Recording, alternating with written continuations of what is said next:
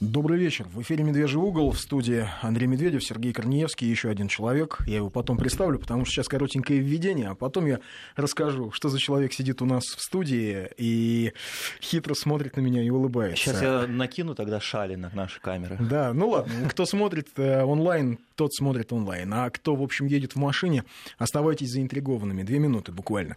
А, просто краткое введение. Помните, в пятницу мы долго-долго, Сергей, разговаривали да, по поводу России, Европы, почему Россия воспринимается как некая варварская страна, такой, в общем, мордор. Мы да? читали стихи, Читали стихи, цитаты. цитировали Мгм. а, Илью Аксакова, Ивана Аксакова, м, э, в славянофил XIX века.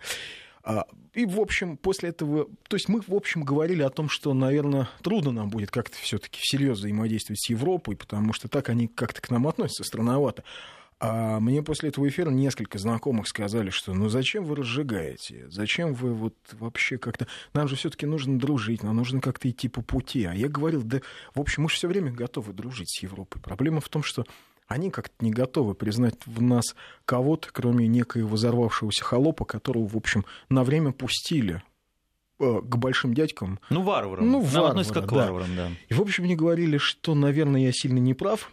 А в субботу выяснилось, что, оказывается, на встрече G20 э, западные страны договорились продлить санкции против России еще на полгода. Ну, где-то за кулисами саммита. Но мне кажется, То мы есть- даже об этом говорили, что так и будет, Да-да-да, мы об этом и говорили, что Да. так оно и будет. То есть пожали руки э, Владимиру Владимировичу, пообщались, сказали, да, да, Россия, отлично, союзник, давайте вместе сражаться с международным терроризмом, нам это так важно, и тут же договорились еще на полгода продлить санкции. Оно, в общем, на самом деле хорошо для России, потому что, конечно, э, ну, во-первых, понятно сразу, кто друг, кто враг, э, кто с нами, кто не с нами, кто попутчик, с кем можно иметь дело, с кем нельзя. Потом бизнес уже можно планировать, горизонты какие-то Ну, какие-то горизонты планирования да. появляются. Мгм. Понятно, что рассчитывать особо не на что, что нужно э, на какие-то внутренние ресурсы опираться. Понятно, что, в общем, мы не отмажемся. Придется нам самим строить экономику на дешевых кредитах. Мы Далеко не уедем, их далеко не будет. их да. и не будет, да. Вот, так что, наверное, это и к лучшему, но просто очень яркое и характерное свидетельство. Ну вот, а теперь, собственно, к теме, а, точнее, к нашему гостю. А, Писали вы последние, наверное, недели две, спрашивали, а где же Евгений Поддубный, куда он пропал. Да, Вот серьезно, потеряли. Никуда не пропал, сидит напротив меня.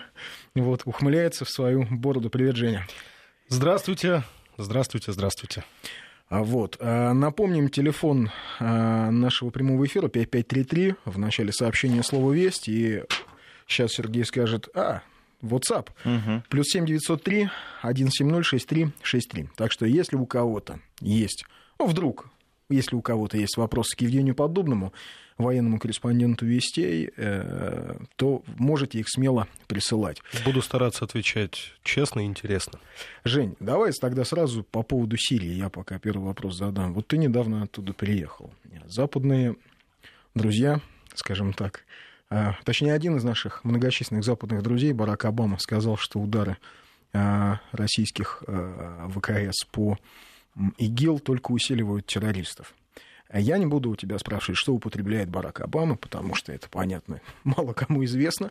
Но все-таки, что на самом деле, какой результат? То есть ты его видел своими глазами, ты общался с нашими военными специалистами, которые там находятся, сирийцами, в конце концов. Ну, давайте, если серьезно говорить сразу, то я отбросить э, ту медийную составляющую, которая окружает, я имею в виду западную медийную составляющую, которая окружает э, операцию российских воздушно-космических сил в Сирии. Э, Главный показатель — это то, что за, впервые за 4 года сирийская армия смогла провести крупномасштабную общевойсковую операцию на всех театрах боевых действий, коих в Сирии несколько ключевых. Это юг, центр страны, север страны и, собственно говоря, территория, которая на- рас- расположена ближе к Ираку. То есть все-таки смогла провести. Смогла операцию. провести, проводит а, до сих пор. Это при учете того, что за 4 года, несмотря на то, что общим местом стало мнение, что, мол, за 4 года войны армия крепнет, в Сирии скорее другой процесс, потому что а, ресурсы государства истощены, армия истощена бесконечной войной, 4 года воевать. а, Это, в общем, не все так умеют. И э, многим, опять же, западным экспертам казалось, что все, сирийской армии более не существует, Да, говорили же, там два месяца осталось Асаду, да, да, отчитывали, остался отчитывали. Асаду, да. Более того, уже ждали, что правительство Башара Асада побежит в Ливан. Это, по сути, была такая дорога жизни. Она остается, кстати, во многом для столицы дорогой жизни. Ну вот считали, вот-вот завтра а, мы увидим, как кортеж президента Сирии а, бежит из Дамаска, потому что вот-вот правильные террористы захватят столицу и а тогда в Сирии... Или еще более правильная либеральная позиция. Ну, там вообще а, либеральная позиция и Ближний Восток это такое интересное понятие. Ну да, но... сочетание несочетаемого. Да, да но это правда. они прямо, прямо ждали, что вот-вот это случится, и наконец-то на территории Сирийской Арабской Республики воцарится демократия по западным лекалам. Этого не случилось. Сирийская армия получила то, чего она не имела никогда за время войны, оперативно-тактическую авиацию, которая способна оперативно реагировать э, на разведданные, что получают а, средства объективного контроля. Это беспилотники, это спутниковая группировка. То есть этого у сирийской армии никогда не было. Вот Российская Федерация а, с нанесением ударов, а это не всегда, кстати, удары по запросам сирийских вооруженных сил, это, как правило, удары по своим разведданным, и даже в этой ситуации вооруженные силы Сирии, обескровленные, ослабленные, организовали наступательные операции, несмотря на версии а, различных экспертов военных, э, которые ни разу не были в Сирии.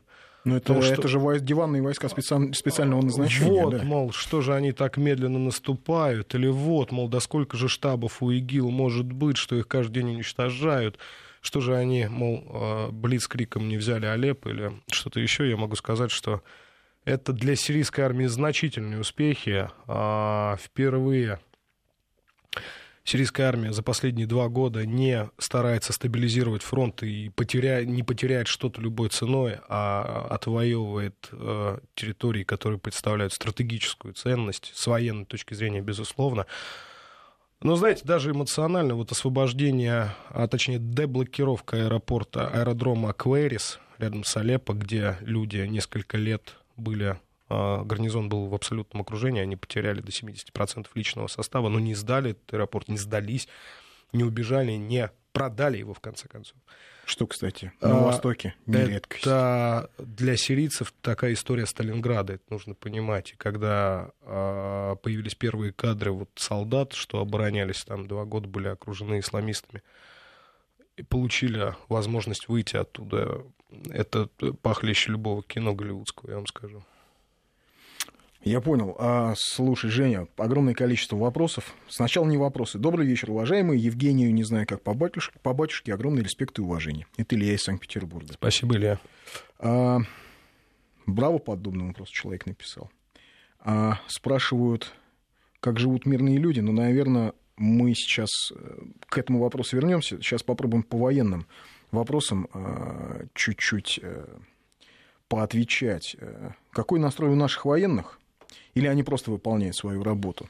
И прям в догонку. А, ребят, вам не кажется, что использование Ту-160, Ту-22, Ту-95 это то же самое, что лупить комаром, комаров бревном? Поддерживая наше участие в силе, но хочется ответа.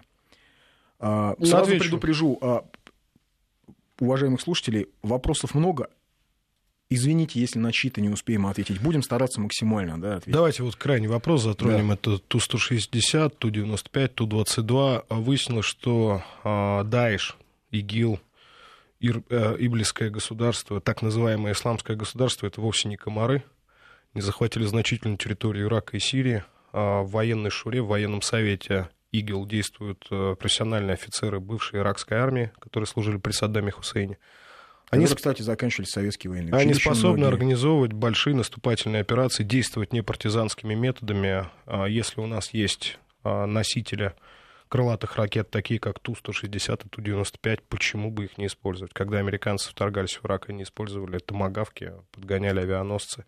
Я не вижу принципиальной разницы сейчас. А, вот группировка ИГИЛ — это не Аль-Каида, это не Джабат нусра это с точки зрения военной организации вполне себе профессиональные ребята.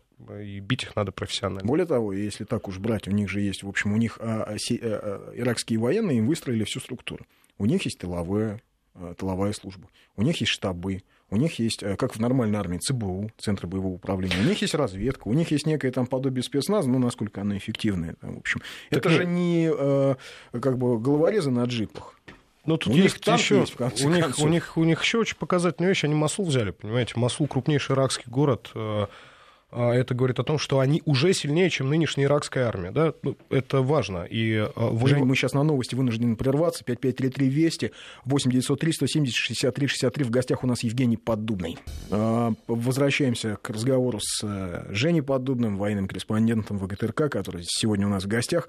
Продолжаем отвечать на вопрос, собственно, стоит ли ИГИЛ бомбить там, использовать против ИГИЛ крылатые ракеты и стратегические, стратегические бомбардировщики. Угу. Собственно, а вот Женя сказал, что ИГИЛ сходу взял Масул, второй по величине город Ирака, но более того, от падения э, э, Багдада, там чуть больше года назад, собственно, Багдад спасла вовсе не иракская армия, а спасли э, офицеры и генералы иранского корпуса стражи исламской революции, которые, в общем, при, при, прибыли туда, организовали оборону, причем преимущественно из мусульман-шиитов, да, и шиитских частей.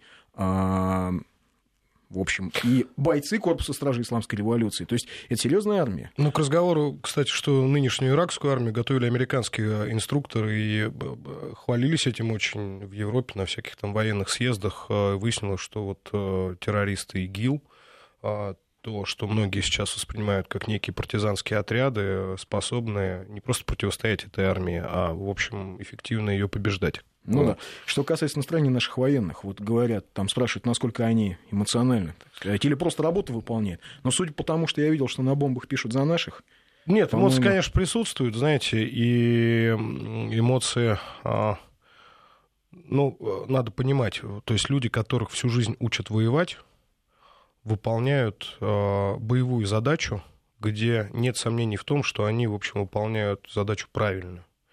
Безусловно, они чувствуют, э, что они делают правильное дело, при этом делают то, чему их учили всю жизнь. Вот это очень важно. Наверное, эмоции еще появились после египетского теракта. Ну, я, понимаете, я не разговаривал после египетского uh-huh. теракта с российскими военными, но, знаете, я видел много раз российскую армию в действии, и всегда были разные эмоции. Было и сочувствие когда-то, а, было и желание поддержать. Вот вторая чеченская кампания а, в 2008 году в Южной Осетии, в Грузии. Тогда а, было, у меня было чувство благодарности, что они вмешались, да, потому что я как раз находился в Цхинвале в то время. А сейчас чувство гордости, да, потому что это действительно профессионалы, которые спокойно делают свою работу. И, знаете, нет ощущения, что у них что-то сломается, не хватит керосина или закончится, закончится ракета. Ну, вот так, это если говорить об ощущениях. То есть это профессиональные люди, которые знают, что они делают, делают это грамотно. А, я уж извиняюсь на несколько сообщений. Прочту таких. Евгений, спасибо за то, что вы делаете. Берегите себя. Евгений, лучший военкор в мире. Огромное вам спасибо за вашу работу. Берегите себя с уважением, Константин. Большое спасибо за опасный труд, Евгений. А, очень много таких сообщений. Ты себя спасибо считаешь большое. вообще вот героем? Знаешь, ты когда в Славянске сидел, ты не видел этого. А фотография такая гуляла по интернету, где ты сидишь пыльный, в бронежилете, куришь, это после какого-то одного из обстрелов, и подпись, что когда же этому парню дадут Героя России? Ты себя героем не, не, ощущаешь? Не, ну, давайте мы не будем это обсуждать. Вообще нет, я себя ощущаю туристом на войне, человеком, который, а, которому приходится гораздо э, легче, чем военным, потому что мне не приходится убивать. И вот это самое важное, а, если мне неудобно говорить про себя, но если говорить про себя, я себя считаю туристом в зоне боевых действий, который потом это рассказывает а, значит, своим друзьям и знакомым а, и зрителям. Вот, собственно, так я и живу последние 12 лет. Насколько близко ведутся активные действия от нашей авиабазы? Ближайшие боевые действия а, достаточно далеко, это порядка 20 километрах. Наша авиабаза находится в одном из достаточно безопасных районов Сирии, это Латакия, когда-то курорт. И теперь курорт для многих бойцов, которые с передовой возвращаются в Латакию, там неделю э, живут в различных э, пансионатах Министерства обороны. Латакия же стала э, неким местом, куда наравне с Дамаском бегут беженцы из таких районов, как Хомс, очень много беженцев-христиан. А, в общем, аэродром находится в достаточно безопасном относительно по сирийским меркам районе. А, можно, ну, что называется, за нашу группировку, что находится там, не переживать, хотя пилоты работают в тяжелых очень условиях и принимают все необходимые меры по противодействию атакам Земли и любым угрозам. Конечно, вот надо понимать, что да, упасть пилоту на территорию, которую контролирует ИГИЛ, нельзя ни при каких обстоятельствах. Это, это кончится, в общем, очень плохо.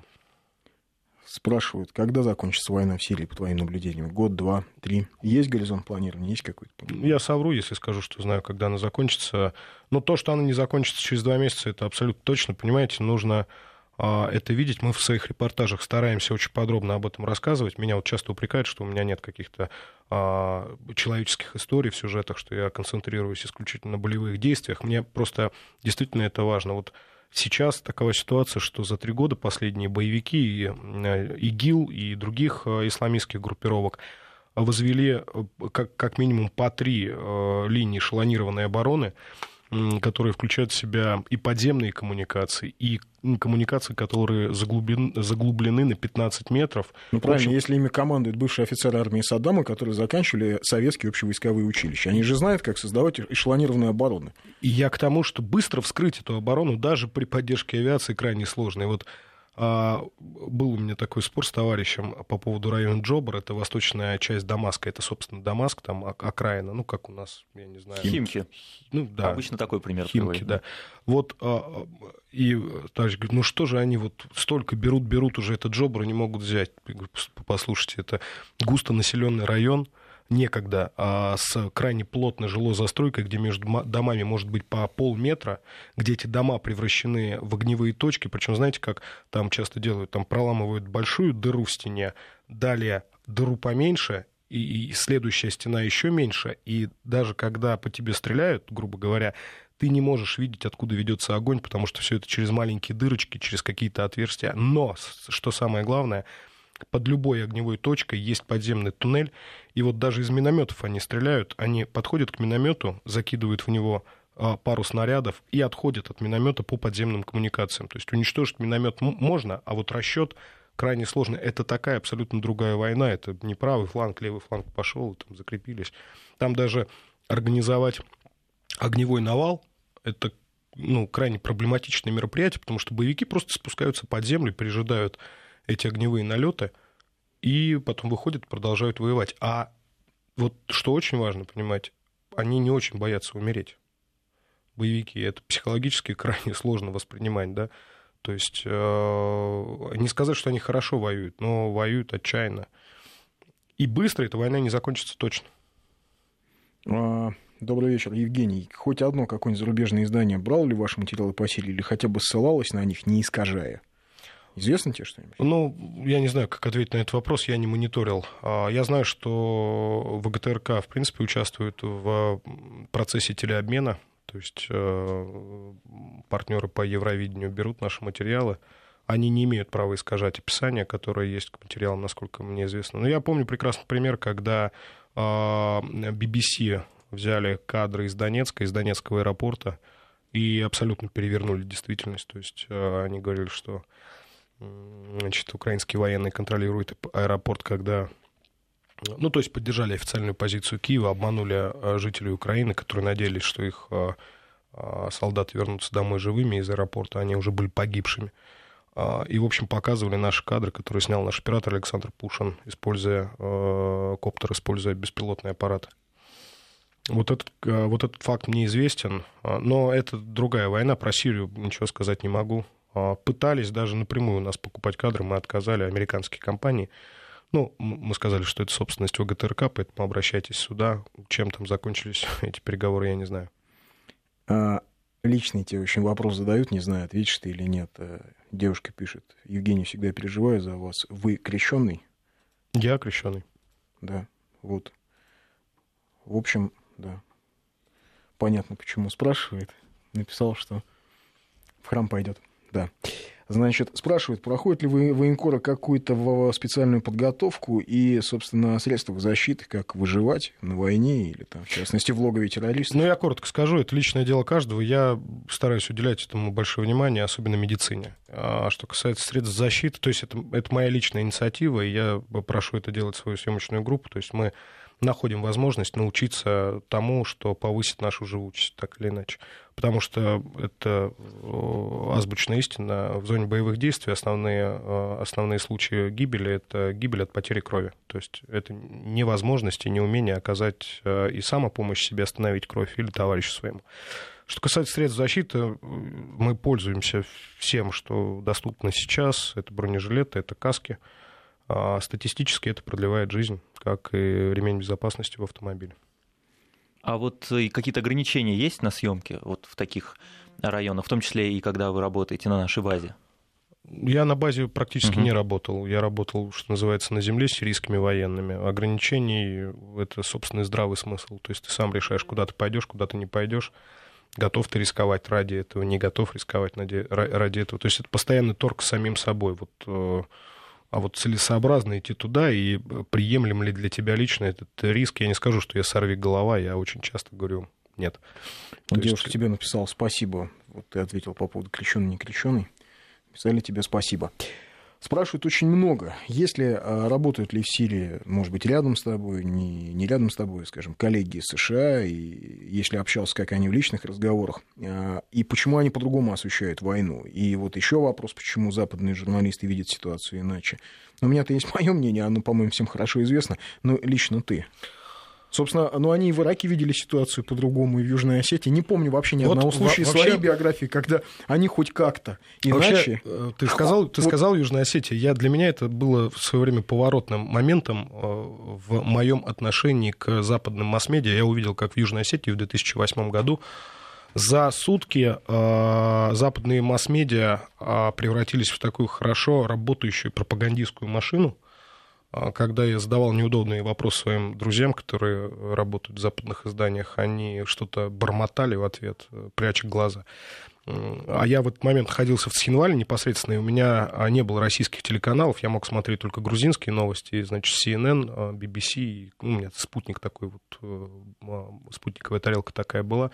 Знаете, у меня а, волосы на голове шевелились, когда я видел выпуски новостей CNN, например, да, о том, что происходит в Южной Осетии. В как будто бы другая страна и другое и место. тоже другая страна. Ну, то есть такое ощущение, что я новости с Марса смотрел. Угу. Притом я так для зрителей, э, для слушателей объясню.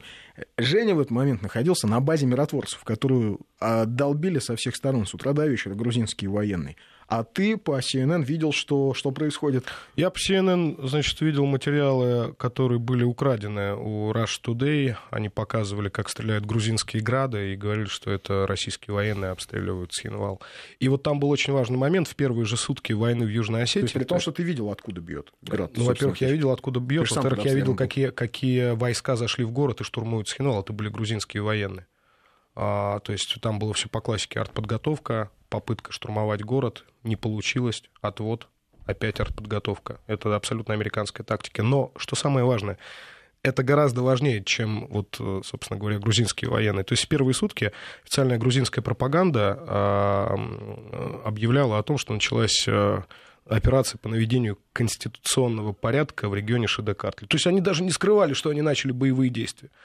А, но как только становилось все больше понятно, что доблестная грузинская армия не справится с поставленной задачей, тональность менялась, причем крайне быстро, это называется кувырок в воздухе. И за этими же событиями следовала западная пропаганда. То есть в первые сутки они еще делали вид, что они а, а, как, что грузинская армия а, начала борьбу с сепаратистами, вот восстанавливает полицейскими мерами конституционный порядок, и в какой-то момент как рубильник перещелкнулся, знаете, то есть баха, это уже какая-то российская агрессия, и тут какие-то российские грады появились вот буквально за полчаса. Сейчас к Южной Осетии вернемся, вот на новости прервемся, 5533 в начале сообщения слова «Вести», 8903 170 63 63, в гостях у нас Евгений Поддубный. А, продолжаем разговор с Евгением Подобным, военным корреспондентом ВГТРК. Он у нас в гостях. Мы про Южную Осетию говорили, про 2008 год. А в принципе, помнишь, в 2004 году в Южной Осетии ведь такая же была картина. То есть сначала... Правда, вот тогда, в чем они... Э, у них тогда такой был опытный вариант. То есть они попытались устроить войну, но вот их тогда западная пропаганда не очень поддерживала. И у них не получилось полноценно отработать ситуацию, что кошмарные русские миротворцы напали на маленькую беззащитную Грузию. Да, но они сделали из этого вывод, и на да. протяжении следующих четырех лет сознательно пытались дискредитировать э, вообще миротворческую миссию, и в частности даже, да, даже вещь, которую дискредитировать крайне сложно. Я помню хорошо, что я перед а, войной в 2008 году снимал там фильм про российских миротворцев, и заезжал через Грузию, то есть я получал все необходимые документы, аккредитацию, заезжал через а, пост грузинский в Южную Осетию. Кстати, в Южной Осетии не очень этому радовались, но я, в общем, там старался как-то это делать, э, потому что так было нужно. И на выезде меня чуть не расстрелял пьяный грузинский майор, который э, начал рассказывать какие-то там страшные небылицы сначала, потом завелся, говорит, пойдем, я тебя расстреляю. Я говорю, ну ты, э, ты, ты, ты расстреливай здесь уже, чего уж там. Его увели, кстати, его сотоварища. Но вот тогда я первый раз понял, что, в принципе, ну, ситуация доведена до крайней точки, на самом деле. Это же тоже большое искусство, там, а, завести да, своих же военнослужащих, чтобы они были готовы рваться вперед. Ну вот не получилось, слава богу, благодаря 58-й армии. Ну, я в 2004-м уже таких встречал в Южной Осетии, когда они мне говорили, что там бриться не буду, пока в Цхинвал на танке не заедем. Это вот совместные, помнишь, были миротворческие посты там возле старого кладбища. Вот, ну, тогда был командующий смешанными силами генерал Набзоров, Набзоров да. ты помнишь. Который как-то очень умел внушить всем он даже, он даже очень простые мысли. Организовывал легкие курсы э, экстренного изучения русского языка. Помнишь, там были ситуации, когда миротворцы, которые ему подчинялись с грузинской стороны, не говорили по-русски, вот он их очень Ну, как-то они учил. подзабывали, а потом раз, да, и он появлялся, и они очень быстро вспоминали, да. Вот, так что был очень достойный. Ну как, почему был? Он и есть. Он и есть, да. Да. Слушаю вас из Сан-Франциско. Тебе, Жень, безмерный респект. Самый страшный для меня репортаж был из Дебальцева, когда вы попали под ночной обстрел градами. Пожалуйста, расскажите об этом. И еще коптеры полностью изменили картинку войны. В игру превратили. Ну, то есть, действительно, многие говорят, что вот эти вот пролеты страшные, да, они, в общем, создают ощущение масштаба, с одной стороны. Давай с Дебальцева начнем. Давай с Дебальцева, да. Это было очень важное с моей точки зрения, съемка. Дебальцево или Углегорск? Это, это был Углегорск. Углегорск. Но это, ну, да, собственно это говоря, же. начало, начало Дебальцевского котла и а, начало огневого окружения группировки украинских военных в Дебальцево. Почему, объясню, для меня это было важно в работе. А, знаете, что показал украинский конфликт? Вот, а, российских журналистов часто обвиняют э, в том, что мы там винтики в пропагандистской машине Российской Федерации, но а, на Украине, э, я похвалюсь, пожалуй, а, именно российские журналисты показывали то, что говорили, и говорили о том, что показывали. Другая сторона, то есть люди, которые на другой стороне, все чаще показывали брифинги э, смешных людей в военной форме, которые говорили то, что очень далеко от действительности. Я очень хорошо помню, как украинские, украинские представители Министерства обороны доказывали еще неделю жителям своей страны, что аэропорт Донецкий находится под контролем украинских военных. А в это время по территории терминалов э, гуляли бойцы подразделения «Спарта». И ну, мне в этот момент было очень жалко тех матерей, которые не дождутся своих э, детей домой. Да ладно, по телевизору. Они военным своим задачи боевые ставили, да, говорили, да, ребята, отвезите патроны туда. Да, да, они просто... Терминал. Не, И люди ехали, будучи уверены, ну, по телеку уже сказали, да, что да, там да. свои сидят. А вот э, с Дебальцево, с Углегорском была та же история, и мы туда поехали вместе с главой ДНР Александром Захарченко. Это был не тот случай, когда было чувство самоуспокоения, что вот, мол, глава республики туда едет, значит, там все хорошо. Я тогда у Захарченко а, спросил, говорю, Александр Владимирович, а разведка прошла? Он говорит, нет. А я говорю, а связь есть с а, подразделениями, которые находятся в городе? Он говорит, да ладно, что ты? Говорит, ну сейчас доедем, поговорим с ними. И вот ехали мы, ну так, достаточно тревожно, а потом все ощущения подтвердились. То есть приехали, стало еще тревожней, чуть-чуть. Ну, мы когда заехали, стало понятно, что город все-таки находится под контролем вооруженных сил ДНР. Там были, было очаговое сопротивление украинских военных, э, именно очаговое сопротивление. То есть в различных частях населенного пункта оставались и снайперы, и корректировщики, э, оставались и э, какие-то подразделения, с ними вели бои, но они были уже в окружении и у них была возможность либо отступить, либо попасть в плен, либо умереть. А, но город находился под контролем, а, артиллерийские подразделения выдвинулись на высоты для того, чтобы начать организацию огневого окружения Дебальцева. И в этот момент украинские военные начали наносить удары из градов. Всего было три залпа. Если был бы четвертый, может быть, я не говорил бы сейчас э, с вами. А, и минометный обстрел начался, и уезжали мы достаточно тревожно. Но знаете, тогда очень многие комментаторы в интернете писали, ну, вот видите, как, как вы оттуда уезжали. Да ну, нормально уехали, э, оставаться на ночь на неподготовленных позициях уж э, нашей группе точно не было смысла никакого. Там остались подразделения Донецкой Народной Республики, а, которые потом в итоге закончили, закончили вместе с подразделением Луганской Народной Республики окружение Дебальцева. И, знаете, вот время показало, кто тогда врал, а кто нет.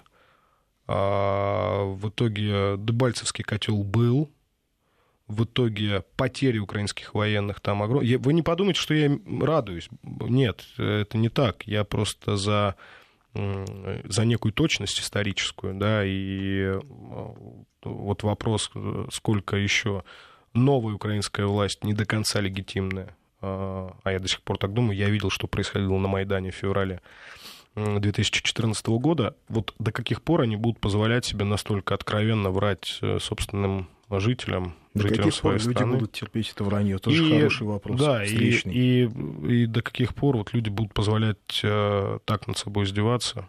Я, конечно, понимаю, что российская либеральная общественность сейчас скажет, что э, там-то свобода и, и счастье, просто а это у нас все плохо. Просто мы с тобой не понимаем, какое, какая там свобода и какое там прекрасное счастье. Да, вот, кстати, по поводу точности э, вопрос задают, значит, из Севастополя. А, По городу, оказывается, идут слухи про то, что привозят двухсотых из Сирии в больших количествах. И вот тоже вопрос к Евгению. Как он относится к высказыванию о гибели наших солдат и присутствии армии РФ в количестве 8-9 тысяч человек в Сирии? А, значит, всякие эксперты ссылаются на свои проверенные и, конечно же, тайные источники в верхах. Ну, об этом пишут э, Гиркин, он же Стрелков, и Эльмирит, вот, э, тоже знатный интернет-эксперт, Мгм. вот, э, фельдмаршал, как мы говорим, диванных войск. Ну, я не буду обсуждать, кто и как э, гадает э, на кофейной гуще и э, способности анализировать ситуацию. Я вам так скажу, а зачем в Сирии 8-9 тысяч российских военных? Ну, если мы говорим о тех людях, которые по земле ходят. То есть это что, группировка какая-то, которая может всех победить сразу? То есть это недостаточно, Ну, да? Конечно, недостаточно. Мгм. И- и- и- если, если бы там шла наземная операция, там, там бы присутствовали а, силы, которые способны решать какие-то задачи. И я не знаю точной численности, например, охранения базы а, Ну, естественно, оно есть там. Конечно, оно есть. Я не конечно. знаю точной численности корпуса советников, которые там работают, а я допускаю, что они там есть. А я не знаю, какие э, тайные операции проводит там Российская Федерация. А, наверное, безусловно, Российская Ну, Федерация имеет, право, целей, да. имеет право Мгм. проводить подобные операции, не вынося их в публичное поле. Но наземные операции российские военные там не ведут. То есть дивизии, наступающие на порядки боевиков ИГИЛ, там нет. Да. Не а в см- интернетах пишут, что несмотря- есть. Вот несмотря- кому теперь верить? Несмотря Людям, которые ни разу не были в Сирии, или человеку, который приехал оттуда две недели назад? Вот как? Это ведь согласитесь, да? Очень сложный выбор. Сложный выбор, да. Аналитики-то ссылаются на серьезные источники в верхах. а в Женя- верхах-то знают. а в верхах-то да, знают, а конечно. Женя просто своими Ну, я глазами не что-то знаком с серьезными источниками в верхах. Я... А вот, кстати, я говорить. видел, вы общались с Асадом, у вас даже фотографии есть в Твиттере. Вы смотрели ему в глаза, какой он человек? А, Я посмотрел ему Да. в глаза, цитируем Интересно. классиков Джорджа Буша. да. Да, да, да, да, да. А, Я с Асадом общался дважды. Первый раз, а, когда а, Барак Обама очень хотел а, нанести ракетные удары по сирийской армии, Когда вот это была пересечена красная черта применения химического оружия. якобы Да. применение. их. Как- Да. Когда Барак Обама использовал не источники а, собственной разведки, а YouTube. Для меня это было показательно. Я в YouTube видел, сказал Обама, или как-то так. А, в общем, э, э, тогда в- интервью нашей съемочной группе господин Асад э, заявил, что, он, э, что Сирия присоединяется к договору о запрещении химического оружия.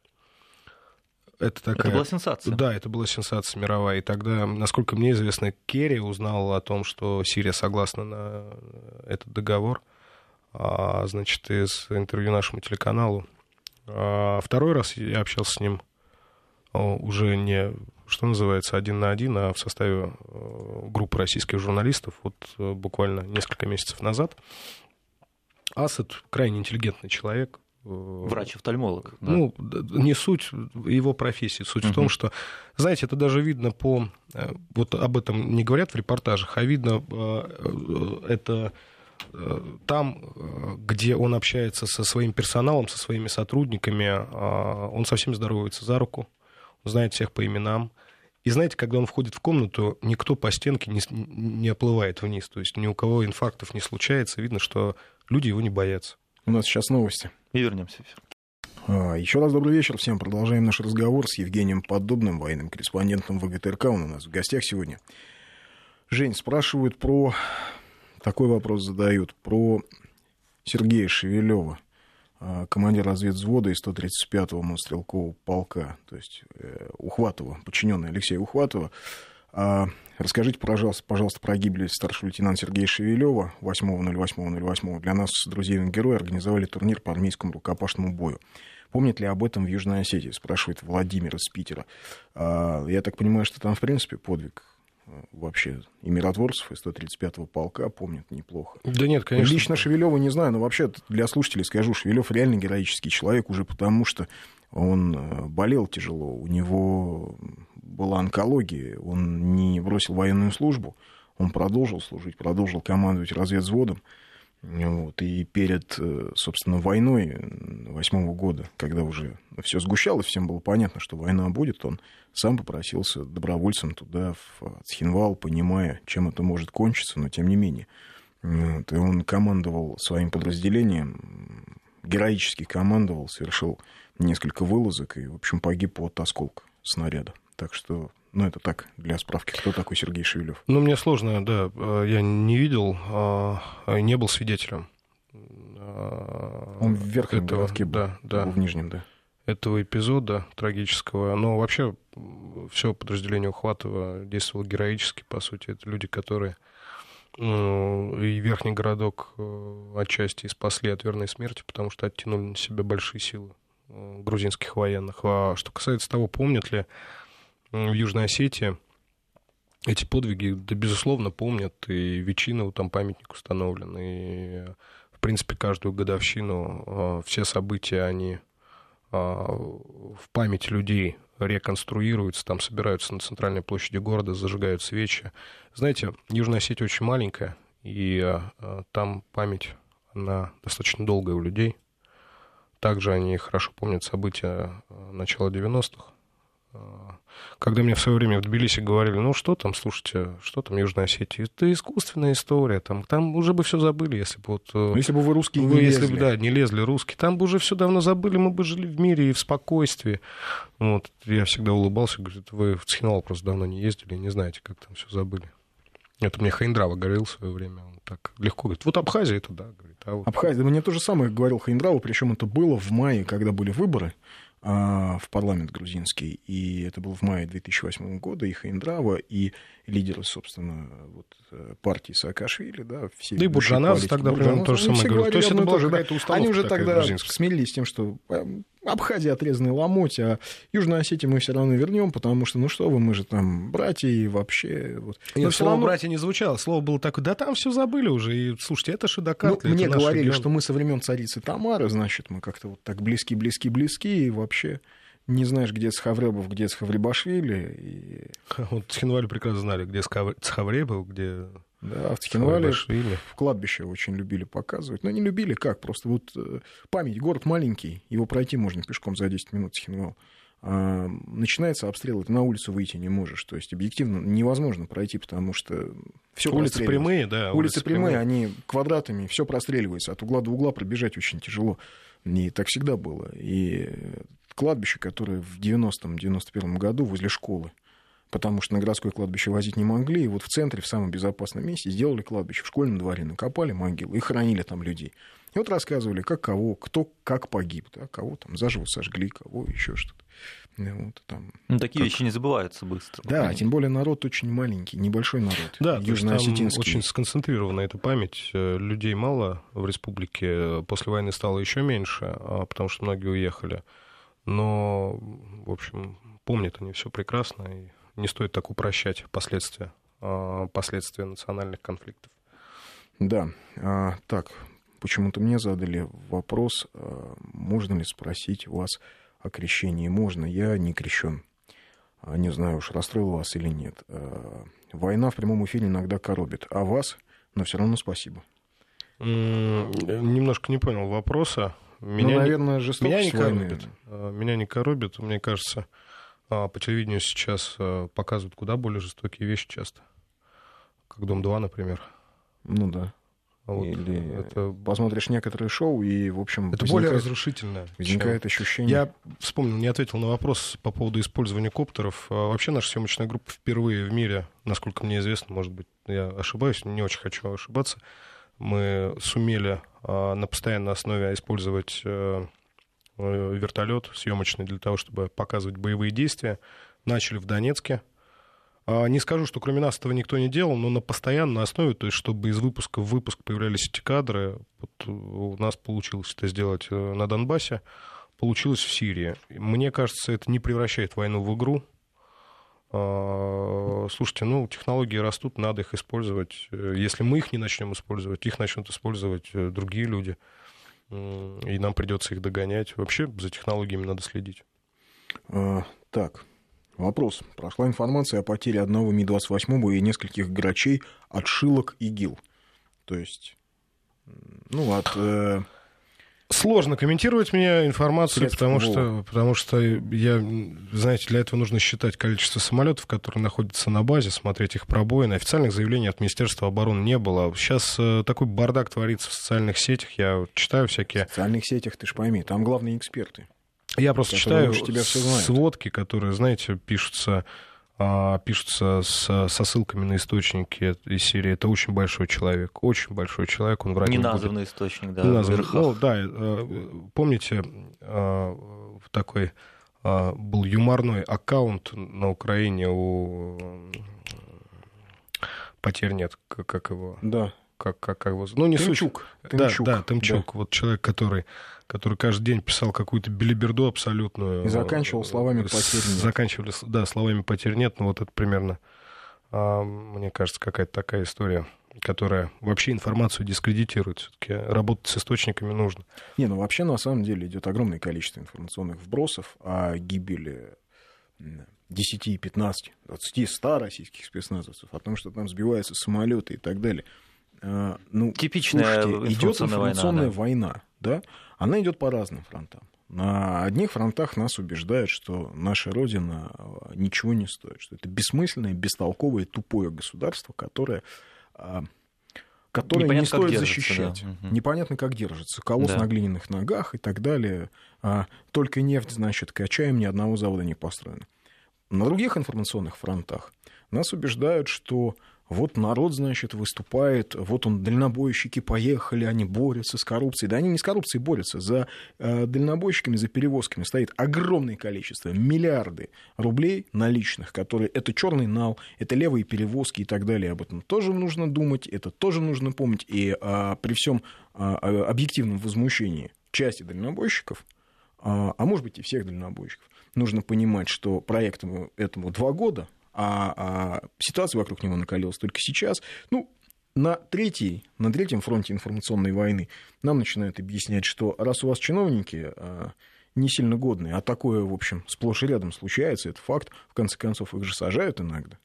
Вот. Не всех, правда, так, как хотелось бы гражданам страны, тем не менее. Но все равно убеждают, что чиновники у вас не те, типа, за кого же вы воевать-то пойдете? Что вам, что вам от этой страны нужно? На четвертом фронте нас убеждают о том, что, в том, что, дескать, если бы мы не сунулись в Сирию, нам бы не взорвали а, террористы самолет. Вот, кстати, такой вопрос нам присылали, даже не один. Сейчас я его прям прочитаю. Не понимаю, зачем мы туда сунулись. На мой взгляд, мы сами спровоцировали террористов на проведение операции против нас и нашего народа, в том числе и взорванный самолет. А как вы считаете, так ли это? Ты, наверное, первый ответ, ну, Я могу сказать свое мнение. Оно абсолютно личное, а не какое-то там подтвержденное чем-то. Знаете, так я хорошо помню когда шла Первая Чеченская война и Вторая Чеченская война, вот мнение людей, которые говорят, да ну, зачем нам эта Чечня, давайте ее просто э, выбросим из состава страны. Ну, так. Границу поставим. Да, да границу поставим, и все. А когда а, Чеченская война переползла в Дагестан, ну, Дагестан надо было, да, наверное, границу там строить, потом Ингушетию, а потом Ростовскую область, а потом э, Краснодарский край. И так, в общем, жили бы мы в одной Москве. А вот мне кажется, это при, примерно такие же рассуждения. Мы не полезли в Сирию. Мы, в общем, мы, российское государство, российская армия там а, борется, в частности, и с теми террористами, которые действуют на территории нашей страны. Их там очень много. Знаете, я слушал радиообмен боевиков в Забадане. А, сирийские военные мне давали рацию, говорят, слушай, что-то мы вообще ничего не понимаем, что они говорят, не на арабском говорят. Я говорю, правильно, потому что по-русски говорят с явным э, северокавказским акцентом. Я им говорю, вот это, там, скорее всего, из Дагестана, а вот это, скорее всего, из Средней Азии ребята. Вот это Чеченская республика, ее представители не самые лучшие. Там очень много людей, которые имеют паспорта не только России, но и тех стран, с которыми у нас безвизовый режим, я имею в виду Вся это, Центральная Азия. Это страны СНГ. И вы знаете, э, российские военные, летчики, технические специалисты, они там борются в первую очередь за нашу с вами безопасность, я в этом уверен. Потому что мы же забыли, э, как, э, вот, как у нас было и как у нас может быть, если российские военные не будут бороться с террористами там. От Сирии до России по прямой не очень далеко. И я разговаривал с людьми, которые, с представителями силовых структур, которые работают сейчас в Дагестане, а в Чечне, знаете, очень много людей, повоевав а, в рядах исламского государства, возвращаются на родину, стараются скрыть а, то место, где они были, и некоторые из них уже совершили страшные преступления. Группа, которая вернулась из исламского государства по поддельным документам, а, расправилась с обычными мирными охотниками, которые а, случайно наткнулись на их а, лагерь в лесу. Восемь человек погибло. Причем они это сделали, ну, что называется, крайне жестоко. Они связали людям руки и расстреляли их просто. Если кто-то считает, что это далеко, это далеко от нас, от Москвы, то я хочу Женька, вас уверить, сейчас на новости. что это очень близко. Вернемся. Да, я напомню, у нас в гостях сейчас Евгений Поддубный. 5533 Вести, 8 903 170 63 63, это наш WhatsApp. Медвежий угол с Андреем Медведевым.